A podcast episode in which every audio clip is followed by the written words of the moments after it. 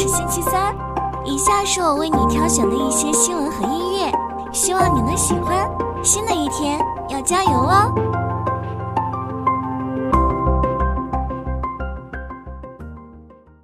上海新能源牌照政策可能发生变动，引发消费者购车犹豫不决。根据消息，明年上海绿牌政策可能调整并参与竞拍模式，政策缓冲期可能延长至明年六月。上海一直是新能源车辆保有量较高的城市，但若新政出台，对该市车市将产生何种影响，引起了业内关注。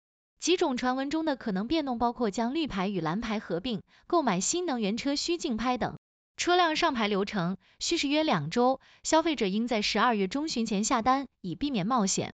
尽管上海新能源牌照政策尚未落地，但主机厂和经销商已行动起来。一些品牌优先向上海供应现车，并给予置换优惠。根据实施办法，截至二零二三年底，个人注册登记新能源车可继续免费申领牌照。市政府尚未明确牌照发放截止时间。若新能源车也需要拍牌，其购买保护政策力度将减弱，纯电动车销量可能下降，燃油车销量或回升。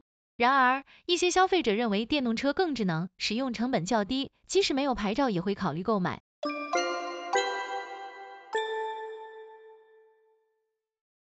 十一月二十八日，华为常务董事余承东在智界 S 七发布会上宣布了华为与车企的合作模式，并明确了长安、赛力斯、奇瑞、北汽、江淮等合作伙伴。此次发布会上，余承东邀请中国一汽集团加入合作生态的汽车联盟。与此同时，一汽解放和一汽富维两家公司的股价双双涨停，显示出华为在汽车圈的号召力。预售开始的智界 S 七订单已经超过两万辆，售价从二十四点九八万到三十四点九八万元不等。智界 S 七搭载华为图灵智能底盘和全新 drive on 八零零微碳化硅高压动力平台，具备快速充电和智能驾驭能力。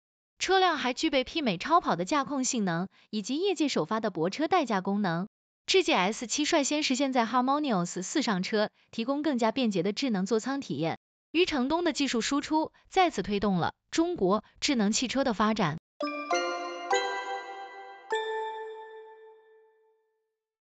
大众乘用车品牌 CEO 托马斯·舍菲尔在内部会议上宣布了裁员消息。他表示，由于现有结构、流程和成本过高，大众品牌已经失去了竞争力。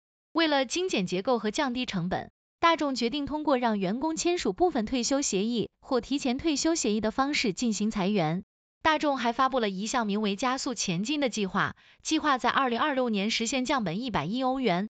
大众集团正在和德国的劳资委员会谈判，确定裁员计划和人数。此次裁员是为了降低成本，因为大众乘用车的业务利润率较低。从上半年的数据来看，大众乘用车的业务利润率只有百分之三点八，同比下降了一点八个百分点。另外，大众的研发投入高，但未能提升业务利润。大众决定先裁员再说，保持研发和生产是未来的首要目标。